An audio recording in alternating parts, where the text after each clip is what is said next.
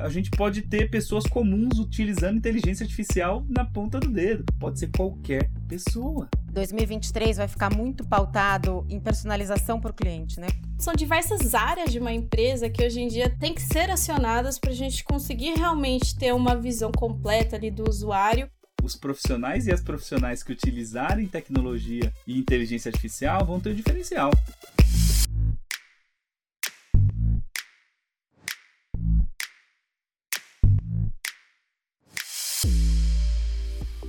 Olá a todos e a todas. Eu sou a Gabriele. E eu sou a Bianca. E sejam muito bem-vindos ao nosso podcast DP6 sobre tendências de marketing digital para 2023. Esse episódio está muito especial porque a gente vai discutir sobre as últimas tendências de desenvolvimento no mundo de marketing digital e como eles podem afetar sua estratégia de negócios. Estamos ansiosos para compartilhar as nossas perspectivas e insights com vocês e esperamos que essa informação possa ajudá-los a se preparar para o próximo ano. Então sente-se, relaxe e vamos começar. Gente, é, a gente precisa confessar que eu e a Caju, a gente tirou essa introdução totalmente do chat GPT, que é uma inteligência artificial que está causando bastante repercussão. E apenas cinco dias de lançamento, ele passou a marca de um milhão de usuários como todo mundo tá usando hoje em dia, a gente não quis ficar de fora, né, Caju? Sim, com certeza. E sabemos que esse tema de tendência é um tema que impacta muito o universo de marketing digital. Então, trouxemos aqui para ajudar a gente a falar um pouquinho mais sobre isso, Leonardo Nares e Silvia Ethel, para participar e ajudar aí a gente a desenvolver o que, que vai acontecer nesse ano de 2023. Silvia, vamos começar por você porque é a mais nova CEO aqui da empresa está estreando também aqui no podcast. Seja muito bem-vinda. Você pode falar um pouquinho mais de você, a sua atuação aqui na DPC, se o pessoal te conhecer melhor também? Obrigada, Caju. Obrigada, Gabi, pelas boas-vindas. Eu gosto de fazer a analogia que eu conheci a DP6 através do podcast. Então, tá aqui hoje pela primeira vez é como fechar um ciclo. Com muito prazer que eu tô aqui. Eu tô na DP6 há exatos seis meses. Eu fui contratada para coordenar a área de operações de consultoria. Então, eu coordeno os times, as equipes que trabalham com os nossos clientes nos mais variados tipos de projeto. E tem sido um desafio em tanto até agora. Estou bem animada para conversar com vocês, conversar com o Léo sobre tendências para esse próximo ano que foi aberto agora. A gente também está muito animado de ter esse papo e a gente também está aqui com o Léo, que também é co-CEO, já apareceu algumas vezes aqui no episódio com a gente em outros podcasts. Léo, se puder falar um pouquinho. Obrigado, Gabi, obrigado, Caju, pelo convite. É um prazer enorme estar aqui de novo para a gente discutir. Discutir com a Silvia, discutir com vocês e discutir com o público, né? Porque depois que a gente abre essas caixinhas aqui, pipoca um monte de mensagem aqui para a gente conversar. Tô na DP6 desde o comecinho e nos últimos anos todos a gente passa por transformações a cada ano, então esse episódio para falar de tendência é muito importante porque a cada ano é uma revolução e vocês já começaram com uma bem quente, né? A revolução da inteligência artificial no mundo do marketing, no mundo né, do, dos negócios como um todo, está sendo muito acelerada pelas inteligências artificiais generativas, né? Como a gente chama esses modelos como o ChatGPT e tem muito ainda para a gente estudar e, e saber como aplicar, mas vai ser um prazer discutir isso com vocês aqui do ponto de vista de negócios, do ponto de vista de tecnologia, do ponto de vista até da, dos pitacos que a gente adora dar, né, em todas as iniciativas. Com certeza, e com certeza a gente vai desbravar um pouquinho mais essa parte de inteligência artificial, que é algo que todo mundo tá ligado. Mas, para começarmos falando um pouquinho mais de contexto, esses últimos anos, né, foram anos muito diferentes. Foram anos que toda hora aparecia coisas novas, toda hora era um cenário novo. E tanto pensando em pandemia, pensando em internet, pensando até em guerra, né, mais recentemente. Então, com um termo que a gente estava conversando aqui com o Léo mais cedo, que ficou chamado de policrise, né? A gente está no cenário de policrise que a gente tem que olhar para todos os lados, que todos os lados estão precisando de atenção. Então, só para dar um contexto inicial, Léo, você pode falar um pouquinho mais sobre como que tá o cenário atual e por que que esse cenário eventualmente vai trazer com as outras inovações que a gente vai falar ao longo do, do episódio? Com certeza, vamos lá. Acho que é muito importante a gente né, começar por essa contextualização, porque o ano de 2023 é um ano único, né? Porque sempre né, um ano novo traz aí novidades e, e mudanças, mas porque é a sequência né, de, de alguns eventos muito importantes que a gente passou como sociedade. Né? A gente passou 2022 como um ano quase que de uma retomada pós-pandemia, né? A gente sabe que muita coisa ainda precisa acontecer ainda para a gente desligar totalmente nossos controles, nossos alarmes aí sobre isso. E 2023 já começa como uma extensão desse cenário difícil que a gente passou aí nos últimos dois, três anos. Por quê? Porque a gente está falando de uma economia que tinha muita expectativa de uma aceleração né, de crescimento por causa da mudança de comportamento dos consumidores, das consumidoras em relação à adoção de tecnologias digitais né, e até retomada de alguns mercados né, de consumo.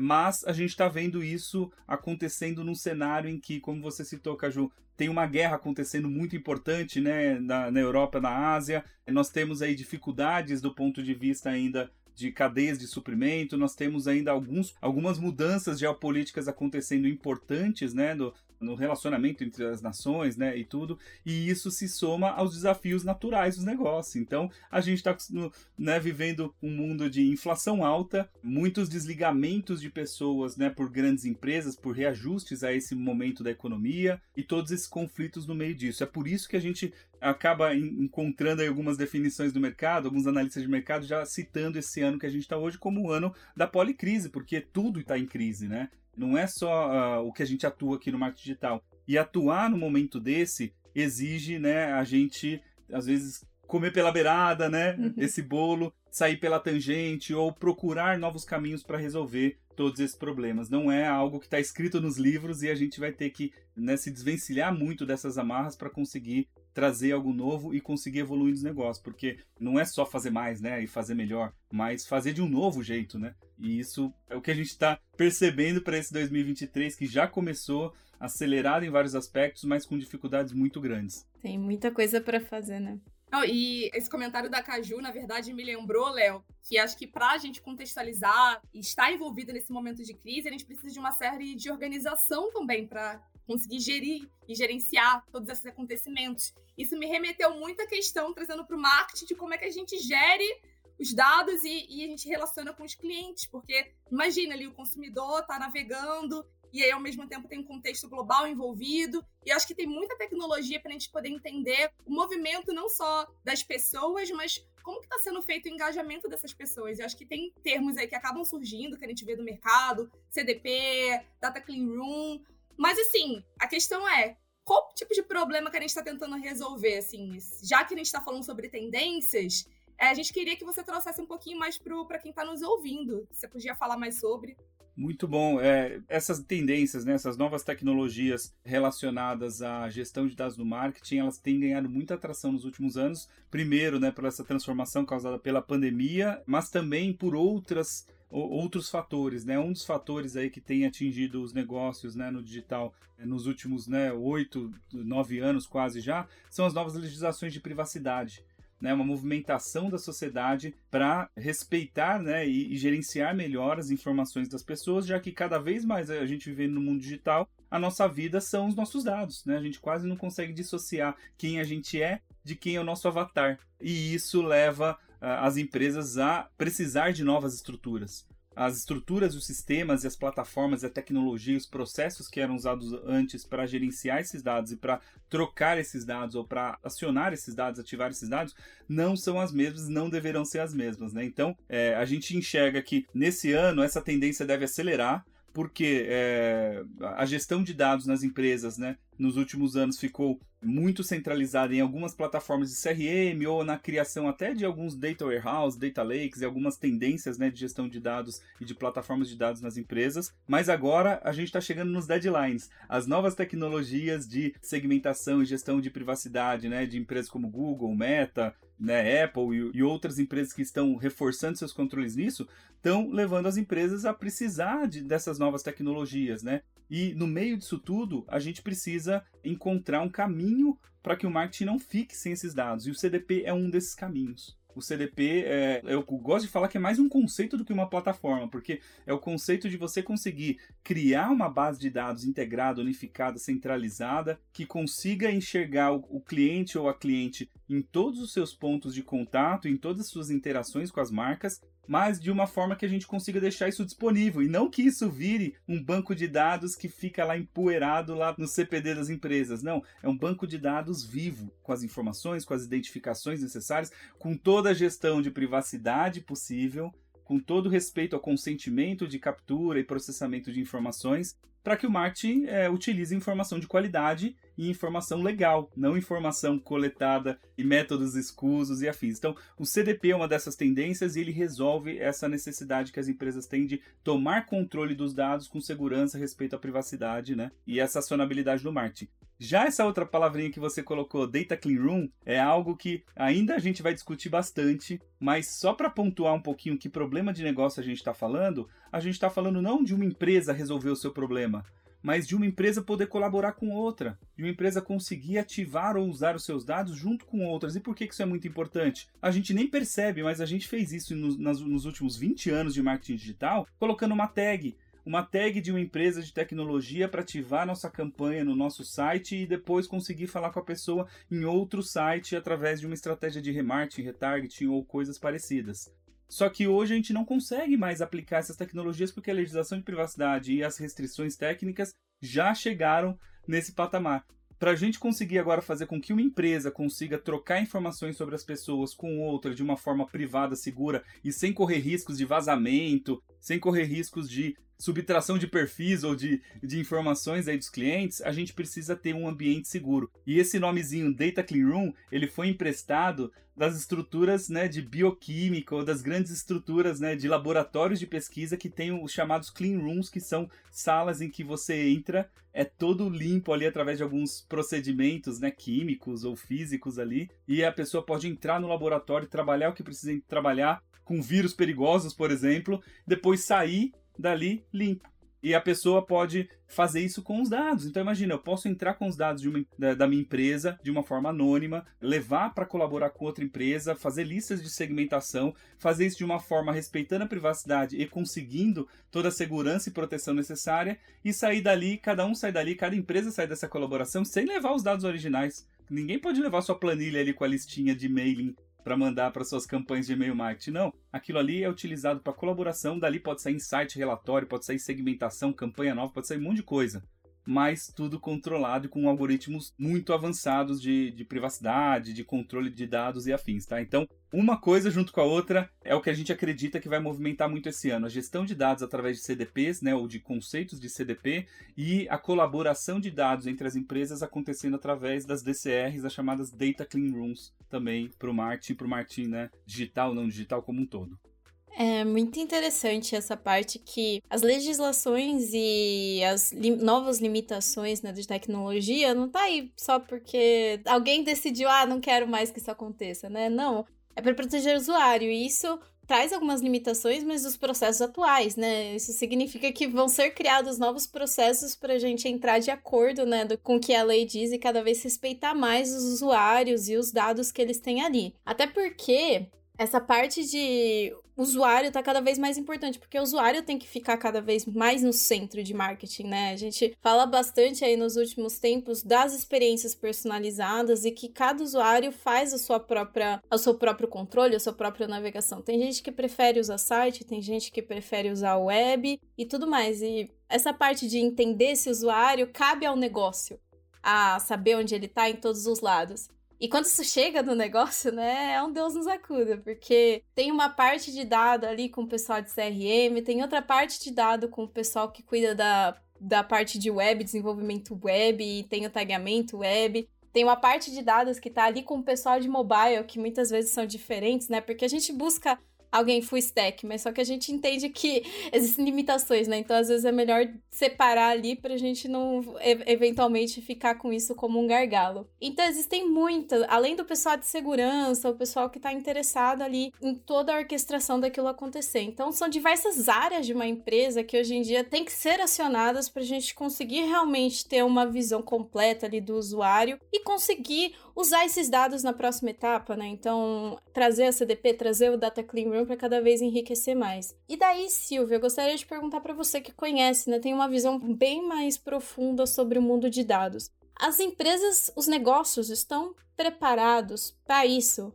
Para realmente quebrar os silos e fazer uma organização conjunta ali de todas essas áreas empresas em diferentes. Isso aí, principalmente em empresas grandes, que não tem como você colocar todo mundo numa sala, digamos assim, mas mesmo assim, todo mundo tem que estar a par. Então, Caju, eu acho que a resposta, assim, uma resposta mais geral, eu acho que a maior parte das empresas não está. E também eu não acho que exista uma receita pronta e nenhum caminho que seja igual para todas as empresas. Eu acho que cada empresa vai acabar escolhendo o caminho que funcione, a estratégia organizacional que melhor funcione para si. O que a gente vê acontecendo são algumas migrações, são algumas movimentações de empresas tentando modelos diferentes. Então, uma coisa que eu acho que já se percebe em grandes empresas é o fato de você precisar ter governanças separadas, processos muito bem definidos. Por exemplo, quando as estratégias, as áreas de marketing, aonde nós vimos Martech surgindo foi embaixo das áreas de marketing. Já tem muitas empresas que começaram a notar que Martech vai se encaixar melhor numa área de TI, para ter mais uma resposta mais rápida para conseguir ter mais velocidade de uso dos dados. Então a gente já vê grandes empresas onde esse departamento de Martech, por exemplo, agora foi para baixo de TI. Isso é uma regra geral? Isso não é uma regra geral. Acho que funcionam em alguns setores, mas a gente não vai ter uma regra, um modelo que seja um modelo vencedor para todos. Acho que tudo isso depende. O que é importante, e eu acho que ainda também é uma coisa que ainda não é linear nas empresas, é o nível de conhecimento entre as áreas. Existe muito os silos que você falou, as áreas não se falam e tratam dados às vezes de formas diferentes, então o marketing olha de um lado, o TI olha de outro. Falta um pouco de uma integração entre elas. E elas estão, até mesmo as grandes empresas estão nesse processo de tentar se entender, de tentar quebrar essas barreiras, quebrar os silos.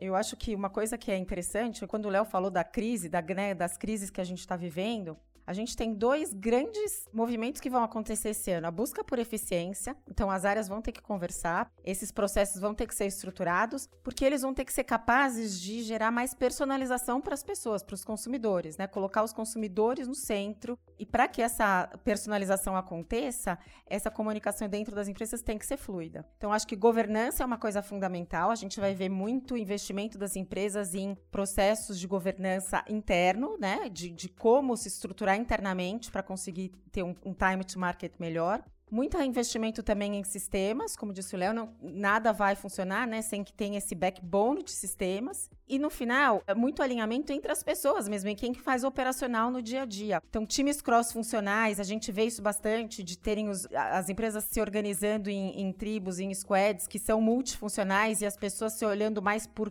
processos finais ao invés de áreas funcionais. Acho que isso é uma coisa que a gente vai ver de forma crescente. Mas, assim, em resumo, para você, eu não acho que existe um modelo vencedor ainda. Acho que está todo mundo aprendendo a voar com o Boeing em movimento. Não, excelente ponto. Eu acho que eu queria ressaltar assim, uma coisa que você trouxe sobre estratégia, porque cada vez mais as empresas precisam estar tá focadas nas análises que elas precisam fazer, porque tudo gera um custo, não só pessoas, processos, enfim. E eu acho que é até legal porque está sendo mencionada uma questão da terceira onda de publicidade, que é como a gente direciona nossos esforços de modo focado para conseguir realmente atingir o resultado que a gente deseja, que no fundo a gente quer gerar valor para o nosso cliente, para o nosso negócio. E aí eu queria até ler um, um estudo que a gente pegou aqui. Tem um ponto que está sendo bem falado, uma buzzword aí de mercado que se chama retail media, que é um estudo realizado pela BCG e pelo Google, estima que esse é um mercado que, inclusive, vai crescer 25% ao ano até 2026. E eu acho que a gente pode falar, inclusive, como uma nova tendência, mas a questão é: se a gente está querendo potencializar os dados das empresas e monetizá-los, aí eu queria trazer para você, Silvia, qual é o potencial dessa nova modalidade para marcas e anunciantes e quais são os desafios que a gente está querendo lidar com isso? Que eu acho que é legal a gente também falar um pouco de como a gente resolve esses problemas de uma maneira geral. One Billion Dollar Question, né? Quem tiver a resposta para isso tem o, segredo. Só para a gente conceituar, né? Da onde que surge o retail media, né? O retail media é a intersecção do e-commerce com a comunicação digital. Daí que ele surgiu. Eu acho, eu tenho, assim, absoluta certeza que os, os, varejistas, há 10 anos atrás, ninguém imaginava que, né? Não sei se 10 anos ou um pouco mais, mas não se imaginava do potencial disso.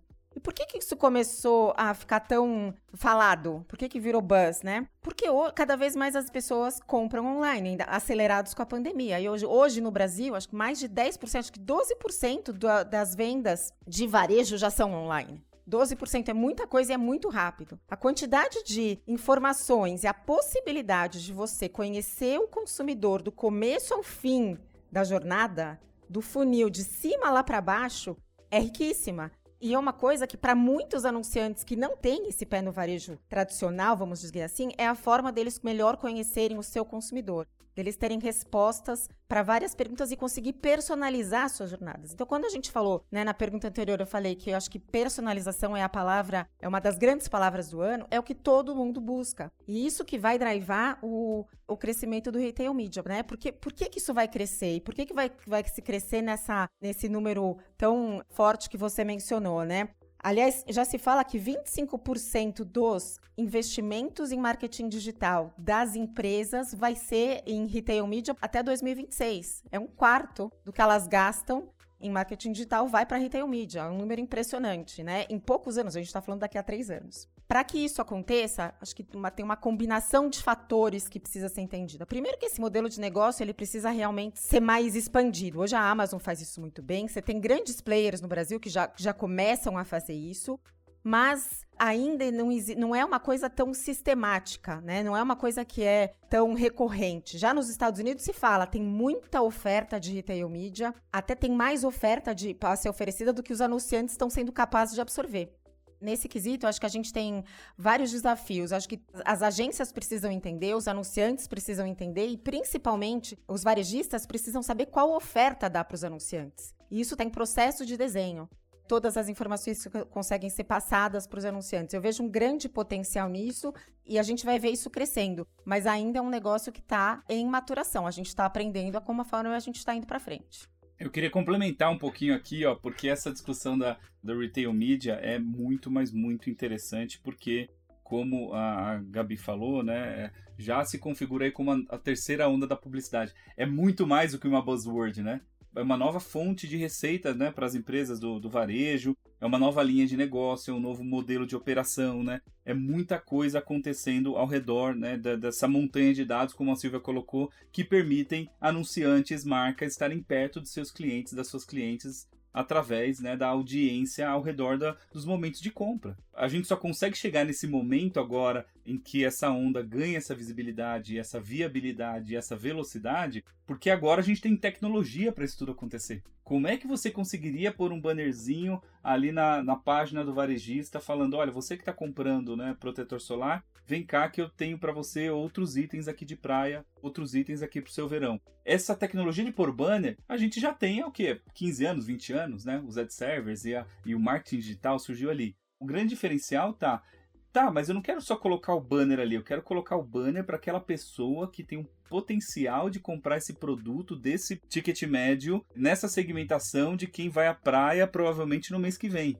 Parece simples, né, colocar o banner, mas colocar o banner para essa pessoa nesse momento da jornada exige CDP, exige né, a segmentação de dados, exige toda a integração por trás disso tudo, exige o consentimento. Agora, não só as, as inovações, mas as restrições levaram a gente a criar novas, novas padronizações para conseguir executar. Então, é uma onda nova de publicidade, uma linha nova de publicidade que tem um potencial gigantesco e que a gente só conseguiu materializar agora porque a gente já está né, com 15, 20 anos de evolução do mundo do marketing, do marketing digital como um todo. Foi muito acelerado né, no período de pandemia e pós-pandemia, e agora sim a gente consegue colocar isso como uma grande opção para as marcas. E olha que legal, é bem possível que essa nova reorganização de tecnologias e possibilidades que a gente tem para fazer não sejam só mais uma opção na caixa de ferramentas dos marqueteiros e das marqueteiras, né? Talvez seja a melhor opção. Porque para alguns produtos, como os produtos de consumo, uma das melhores opções é estar no momento da compra.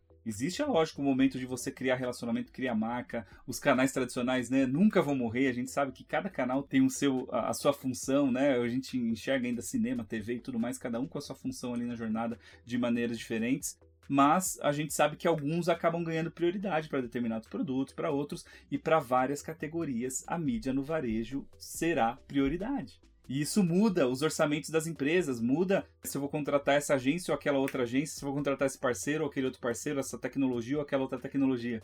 E você começa a reorganizar o mercado, né? Então, muita coisa deve acontecer. Agências especializadas em mídia no varejo, algumas agências já, já nascem especializadas hoje em fazer anúncios né, numa Amazon. Né? Já tem algumas equipes especializadas nos players nacionais, quando a gente está falando de Magalu, Mercado Livre, né, Via, e outros players da, de retail media hoje no Brasil já nascem especializados nesse tipo de canal de interação que é muito rico em dados. Então, é muito interessante a gente ficar de olho nisso, porque isso está em construção e vai mudar o orçamento, o mix, a equipe, a tecnologia que a gente precisa executar. Não é mais colocar um anúncio ali na mídia programática tradicional, é uma mídia programática diferente, é um jeito diferente, é um mix diferente. Eu queria só fazer uma observação, uma complementação do que o Léo falou dar um número aqui que eu acho bem relevante. Uma pesquisa que eu vi recente na Opinion Box diz que mais de 80% das pessoas foram influenciadas por alguma publicidade na jornada de compra. Isso não é um número banal, esse é um número muito alto.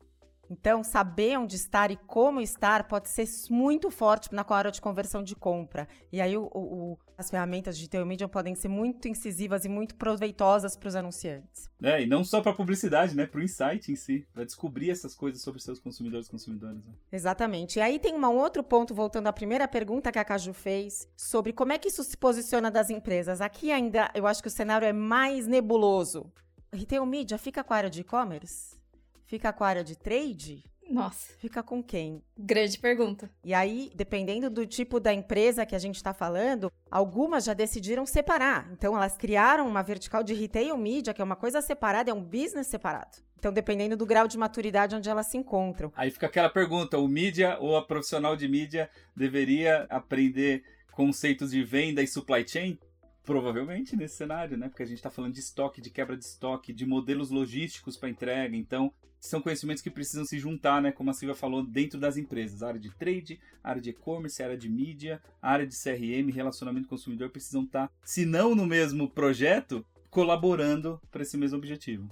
Exatamente. É uma crise que chega até dentro das empresas, né? Porque vai ter que fazer todo mundo se mexer ali para entender o que, que é esse novo cenário. Muitas variáveis, né? Uhum, com certeza continuando, né? Vocês falaram de mix, falaram de entender, né, do cenário completo do usuário. E atualmente eu vejo que isso é uma das grandes dificuldades que existe no mundo digital, né? Como a gente falou, fora tá tudo em área diferente, também organizar esses dados é muito complicado. E cada vez aparecem novas formas. Então, acho que a mais recente é o TikTok, né? Que surgiu há poucos anos atrás e já é um dos principais players ali pensando em marketing. O alcance é incrível dessa nova ferramenta e a gente tem que entender cada vez mais como é se configura. E daí pensando nisso, né, trazendo o quanto vale a pena eu colocar o meu dinheiro ali no TikTok, eu continuar no mix que eu tenho atualmente? Essa é uma das grandes perguntas que existem no mercado e que também é algo que cada um tem o seu. Mas, Léo, qual que é a importância de ter um bom mix de marketing e entender o que, que é um bom mix de marketing no contexto atual de policrise, de cenários econômicos e tecnológicos desafiadores? Você já colocou uma pergunta quase, né, que com uma resposta, né? Porque a gente está falando de um cenário realmente desafiador do ponto de vista de orçamento e de comportamento das pessoas, né, no, no ambiente de consumo.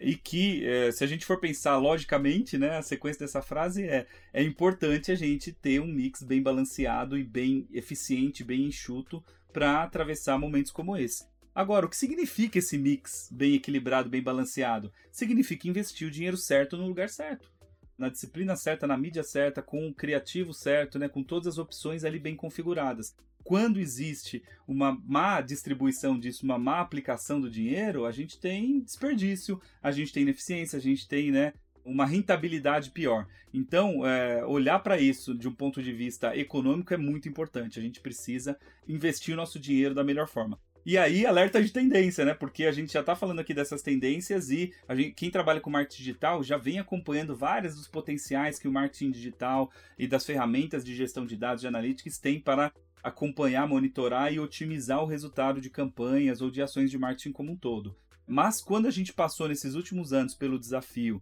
de conseguir integrar esses dados e ainda assim respeitar a privacidade das pessoas, a gente está vendo que uma coisa meio que conflita com a outra se eu fosse olhar né, nos últimos 20 anos o tanto de dado que a gente consegue coletar de cada pessoa para medir o que ela faz em cada etapa da jornada, é uma possibilidade gigantesca. E algumas dessas possibilidades de coleta não são nem legítimas ou legais. E isso começou a entrar em discussão. Só que aí quando a gente olha, tá bom, então nesses últimos 15 anos o que, que eu consegui fazer? Eu consegui monitorar a pessoa a cada clique, a cada impressão. Chegou um momento que eu conseguia saber se a pessoa viu o banner, clicou, não comprou, voltou no dia seguinte e comprou no outro aplicativo. Ou seja, as empresas que eu estava me relacionando estavam negociando meus dados por aí e eu conseguia, enfim, fazer tudo isso sem saber, mas as empresas faziam tudo isso sabendo quem era eu e mapeando toda a sua jornada. Aí surgiram modelos de atribuição, surgiram modelos de otimização que olham para a jornada completa do usuário. Na maioria das vezes a gente consegue uma completude muito grande disso, né? Então, modelo de atribuição lindo quando a gente consegue aplicar tudo isso, né? E reconstruir. Só que com essas restrições começaram a surgir alguns buracos nesses modelos de atribuição.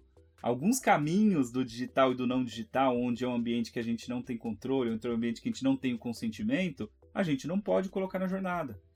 E aí a gente começa né, a, a, ficar defasado na otimização desse mix. Se eu fosse olhar do ponto de vista ideal, se eu souber tudo que cada pessoa faz em cada momento, eu consigo distribuir meu dinheirinho ali em cada pedacinho para falar, hum, né, viu esse banner e não clicou, então não vale mais. Clicou aqui, converteu, vale um pouquinho mais sem essa cola, né, a gente começa a ficar um pouquinho mais ineficiente nesse mix. E aí, o que aconteceu nos últimos anos, nos últimos anos mais recentes agora, foi uma retomada de técnicas ou métodos que não depende exclusivamente dos pontos granulares ali de dados, né? Que não depende desses pontos coletados para atribuição, por exemplo. Existem técnicas bem avançadas, estatísticas ou hoje já baseadas em inteligência artificial, em aprendizado de máquina machine learning, que avaliam o efeito de cada interação ou o efeito de cada investimento nos resultados de uma população.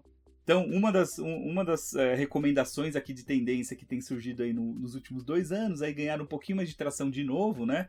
São as análises de resultados incrementais ou de lift, né? Análise de lift para marketing. Como é que funciona isso? É como se a gente fizesse um teste, né? De separar ali, olha, nessa região, nessa cidade, eu vou veicular esse comercial, ou essa campanha, ou esse podcast, e na outra não vou, e são cidades similares, e vou avaliar qual resultado eu tive na demanda pelo meu produto nas gôndolas do supermercado ou na demanda pelo meu produto online. Essa análise incremental e de teste de controle é algo que já existe há muitas décadas, mas ultimamente a gente tem hoje tanto técnicas mais avançadas quanto a possibilidade de fazer isso com mais rapidez, que traz para a gente um diferencial muito grande. Eu talvez não precise saber cada ponto, mas se eu souber que se eu invisto um pouquinho mais num determinado formato novo, num canal novo de retail media, ou naquela publicidade nova em streaming, né? Outra tendência que está crescendo esse ano, eu consigo direcionar melhor meu investimento. Porque senão às vezes vira desculpa, né? Ah, já que agora eu não consigo ter esse dado para monitorado individual de cada pessoa, então eu não vou mais otimizar, eu vou, eu vou impactar pela minha métrica de alcance, né? E tá tudo bem. Não, a gente tem muito mais que fazer só que a gente vai ter que aplicar técnicas um pouquinho mais avançadas estatisticamente, um pouquinho mais rebuscadas do ponto de vista de data science, né? E isso é muito interessante, tá? Com Lift já acontece isso. Com Market Mix Modeling, que é outra técnica, né, muito também já difundida há décadas atrás pelas empresas de, de bens de consumo, a gente também consegue fazer isso. A gente consegue coletar todas as alavancas de investimento da empresa, seja comunicação direcionada, seja publicidade digital, seja CRM, seja patrocínio de times de futebol. A gente consegue né, avaliar tudo que a empresa faz e no seu ecossistema competitivo também, o preço, a influência da inflação, do dólar e afins, e o quanto cada uma dessas variáveis afeta o resultado final. A gente sabe que isso não é vamos dizer assim, o que a gente chama de determinístico, né? Perfeito. Eu sei que se eu colocar um real aqui, acontece mais dois reais ali na, na minha geração de caixa. A gente sabe que muito desses estudos são probabilísticos e que a gente tem que juntar. Mas hoje a gente tem essa capacidade muito maior, com data science avançado, de executar um market mix modeling mais preciso.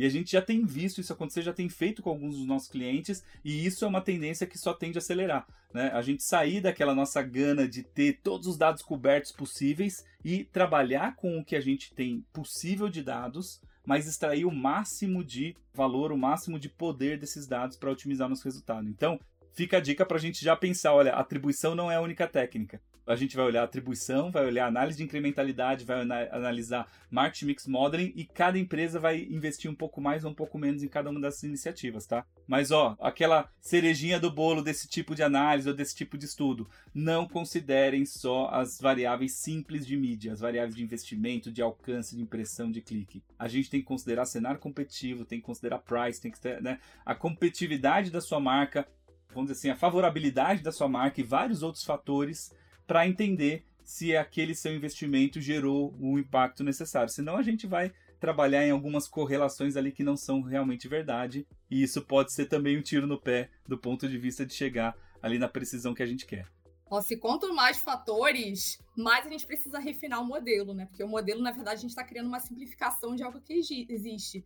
E se a gente está querendo retratar uma coisa que é complexa, como a jornada de usuários, que é a atribuição que foi mencionada, acho que a gente precisa realmente lidar bem com isso, né? Como que a gente trabalha com a restrição, como é que a gente trabalha com todas essas variáveis que estão envolvidas, de onde que vem cada usuário, que a gente já sabe já há muito tempo que não é linear. E aí, eu fiquei com uma curiosidade, eu queria até ouvir a Silvia, porque eu fiquei pensando assim nessa questão de como é que a gente está investindo, para onde a gente coloca, da onde o usuário está vindo, como é que a gente investe valor monetário em cada uma das, desses players. Porque, por exemplo, às vezes a gente está fazendo um modelo e o modelo pode dizer que é para ele investir dinheiro num programa do meio da tarde, mas na verdade, às vezes o, o negócio sempre achou, o time sempre achou que eles deveriam colocar dinheiro num, num comercial, por exemplo, no horário nobre de, uma, de um grande jornal, por exemplo.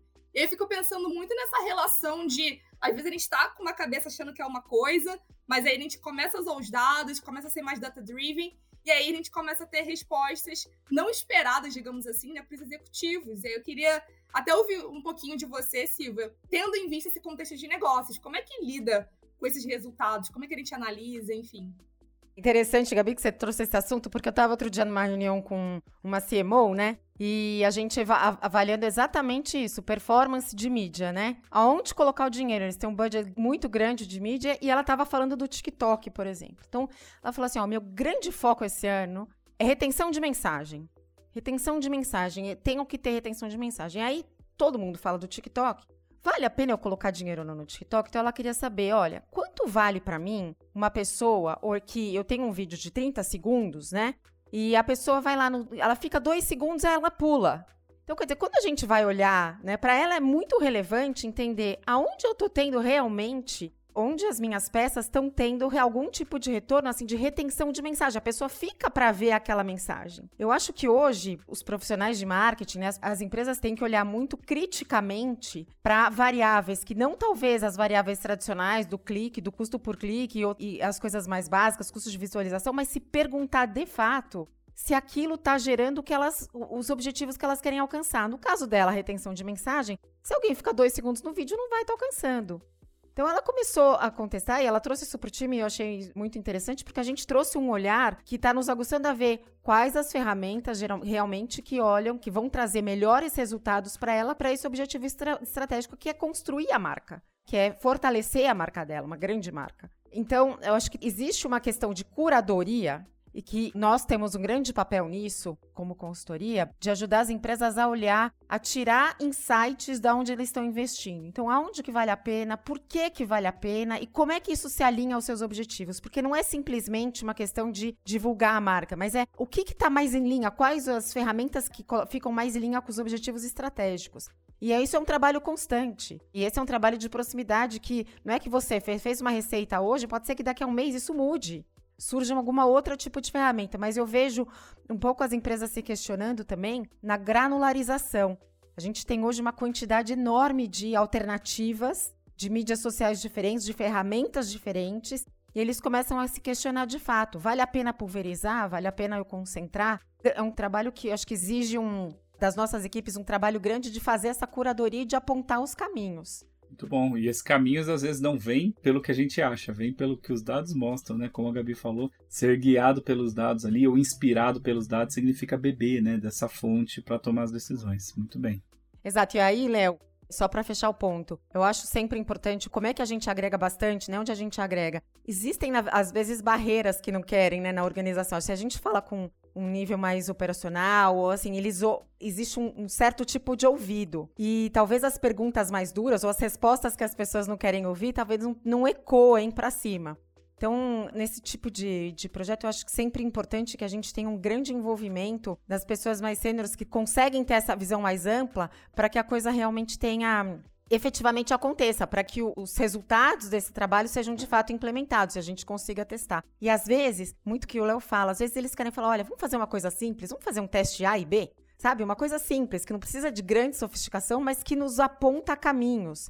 O que importa aí, nesse caso, eu acho que é a rapidez, é o time to market, né? Quanto tempo que a gente consegue fazer os gerar os insights e quanto que a gente consegue também se adaptar a eles. Acho que essa, esse tipo de agilidade no dia a dia é o que determina maiores ganhos né, em investimentos publicitários. Nossa, e trazendo um pouquinho de teste A e B, ah, simples. Eu fico pensando se realmente é simples para todas as empresas, né? A Silvia até já trouxe aí um pouquinho mais falando no início, né, que cada empresa é diferente, então não tem uma bala de prata, digamos assim. Ah, se você seguir esse modelo, sua empresa vai ser é, alcançar um tal nível de maturidade em X tempo. Acho que cada uma é sua. E isso é muito, né, permeado ali por causa da cultura das empresas, né? Cada empresa tem a sua própria cultura, então algo que funciona em uma normalmente só vai funcionar nela ou empresas bem parecidas. E daí, retomando ali, né, no início que a gente falou um pouquinho do chat GPT, as empresas já estão preparadas para a maioria das empresas, né, não colocando todas no mesmo balaio, mas a maioria das empresas que vocês têm conversado, tanto Silvia quanto Léo, estão preparadas para abarcar esse tipo de tecnologia ou 2023, na verdade, é um momento de respirar fundo e olhar para si mesmo e preparar onde a gente está atualmente, o que, que a gente quer trabalhar para chegar no próximo ano, ou não, já está chegando coisa nova, vamos pegar aí essa coisa nova e já colocar para rodar para ver se isso funciona na nossa empresa ou não. Silvia e Léo, vocês têm uma visão nas empresas que existem aqui no Brasil? Em qual patamar elas estão mais? Aonde elas entram mais? E como a gente sabe se uma empresa está em um lado ou em outro? Difícil pergunta. Eu vou deixar a Silvia falar primeiro, hein? Porque eu sou um pouquinho sonhador, devagador e, e, astronauta nisso e acho que eu vou, vou longe aqui. Então começa lá, Silvia, para você materializar a realidade das empresas nessas novas tecnologias.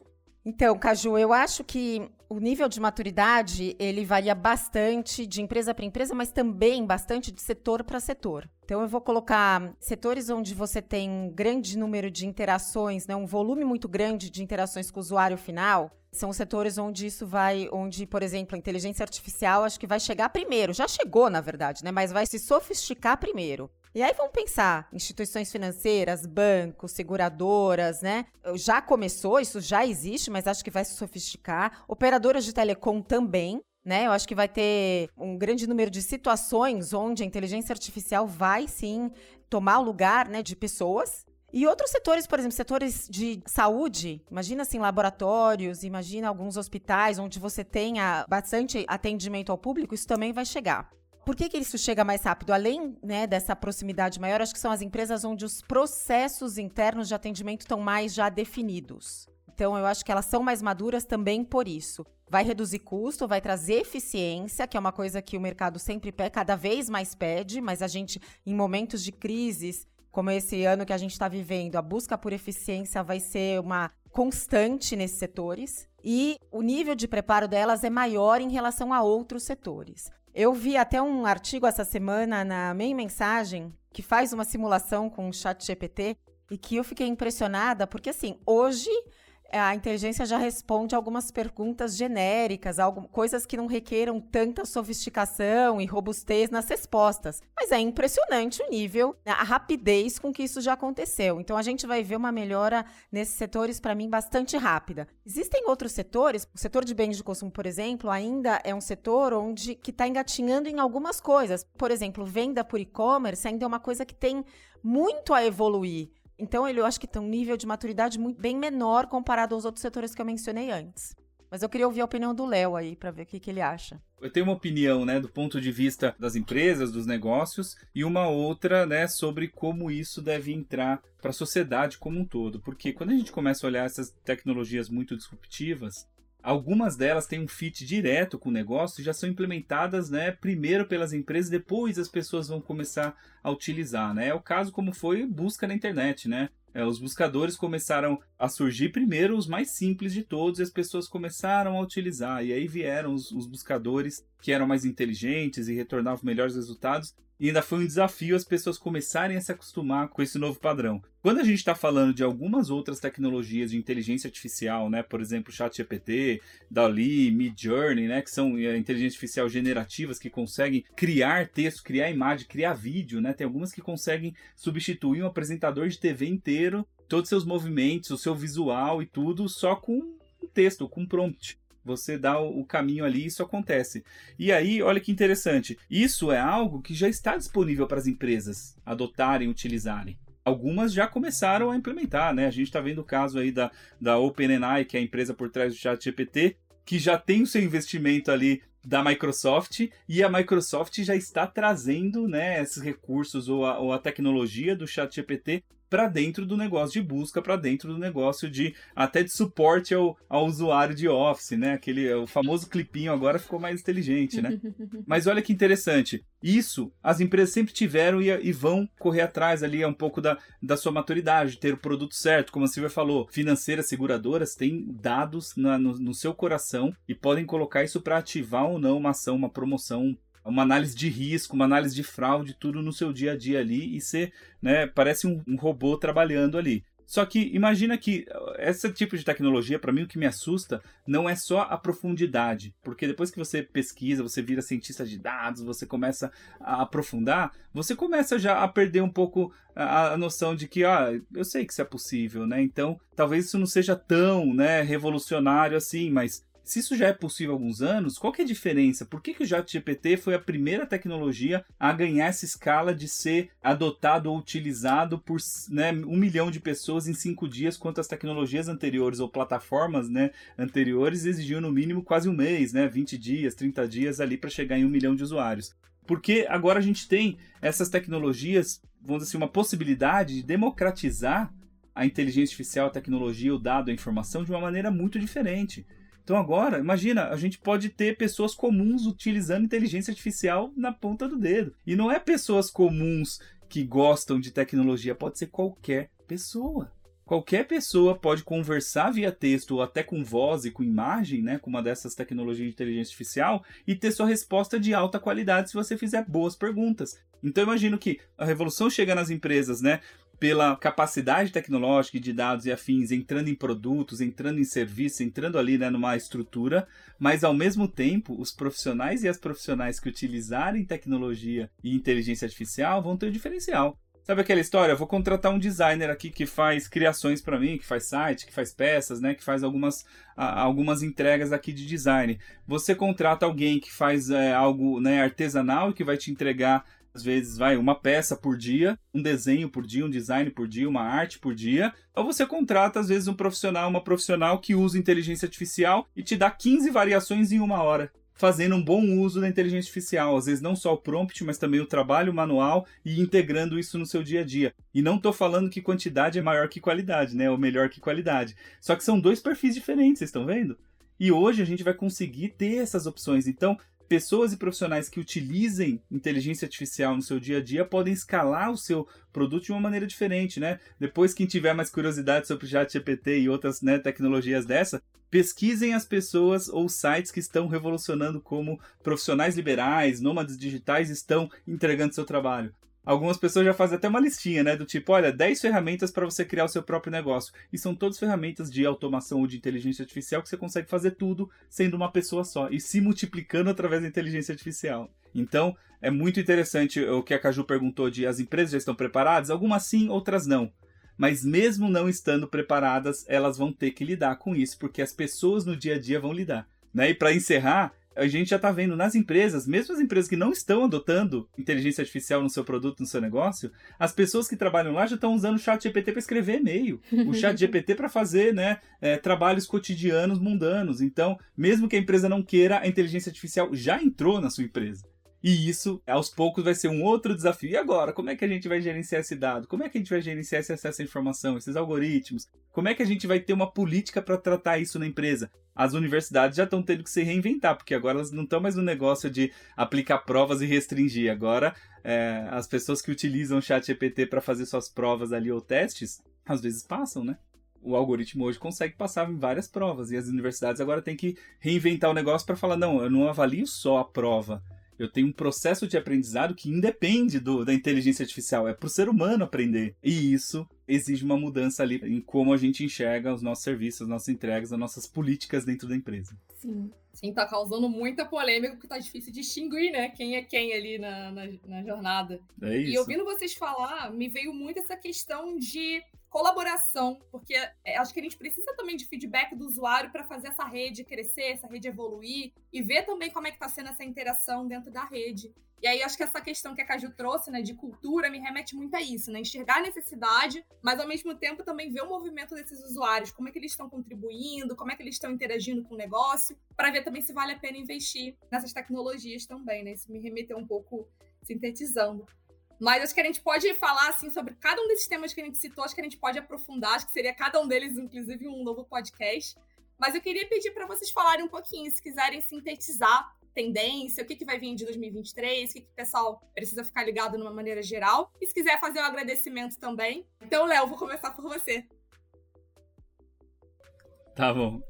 Bom, então, ó, eu vou resumir minha listinha de compras aqui, né, de tendências de 2023 para a gente ficar de olho. Então, essa necessidade estrutural da tecnologia dos dados então, vai levar a gente a procurar por esses conceitos de CDP e de implementar eles e adotar horizontalmente na, nas empresas, né? A gente está vendo é, com essa mudança e novos canais de mídia, como retail media, streaming, né? E outras necessidades que a gente vai ter de colaboração de dados, sendo né, o campo perfeito aí para a gente trabalhar novas tecnologias e formatos de colaboração de dados. Então entra Data Clean Room e tecnologias de gestão de privacidade como um todo. A gente também vê, como falamos, né, a tendência de você enxergar o resultado de marketing de uma forma mais ampla e trabalhar a medição de marketing de uma maneira integrada. Né? Então a gente está falando de modelos de performance de desempenho de marketing integrados, que vai misturar atribuição, marketing mix modeling, lift né? e outras técnicas também. E isso né, envolto aí pela tendência de maior maturidade na gestão, no uso de dados dentro das empresas. Então, saber colocar o seu produto na mão do seu consumidor significa que a sua empresa precisa saber encarar esse desafio da tecnologia e dos dados. Então, se eu fosse resumir minha listinha de compras, são esses cinco pontinhos aí para a gente trabalhar. E você, Silvia? Primeiro, eu queria agradecer muito estar com vocês aqui. Foi um grande prazer. E assim, o que, eu vou estar de olho, né? Falando, do, resumindo um pouco do que, que nós conversamos aqui. Acho que para mim, 2023 vai ficar muito pautado em personalização por cliente, né? Quantos clientes as empresas conseguem de fato targetar e usar eh, de forma personalizada as suas comunicações com os clientes. Acho que a gente ainda tem bastante a evoluir nisso e as empresas ainda podem ganhar bastante nisso. Eu vejo quando a gente conversa com clientes nossos, eles sempre batendo nessa tecla de personalização, personalização, personalização. E pode parecer banal, não é uma grande tendência tecnológica, mas é algo que de fato vai fazer diferença.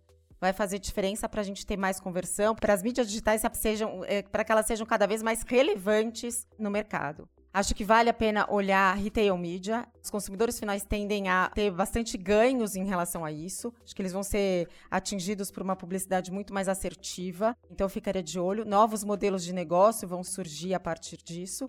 Nossa, muito obrigada, Léo. Muito obrigada, Silvia, por terem topado trazer esse papo aqui com a gente, tá bom? Creio que foi ótimo. Agradeço demais a presença de vocês. Obrigado, Caju. Obrigado, Silvia. Obrigado, Gabi. Obrigada a todos. Obrigada, gente. E é isso aí, pessoal. Esse foi mais um episódio do podcast DP6. Fica aqui mais um agradecimento aos nossos convidados. Esse papo foi incrível. Era isso que o início de ano pedia. Espero que tenha gostado e não deixe de seguir nas nossas redes sociais para ficar por dentro das novidades do DP6 e do mercado de marketing digital como um todo. Dê também uma olhada nos nossos episódios anteriores, que a gente já conversou bastante coisa legal por aqui, principalmente sobre usuários, a gente já falou muito sobre gestão de dados de usuários, CDPs e tudo mais. E fiquem atentos aos nossos próximos episódios. Até a próxima!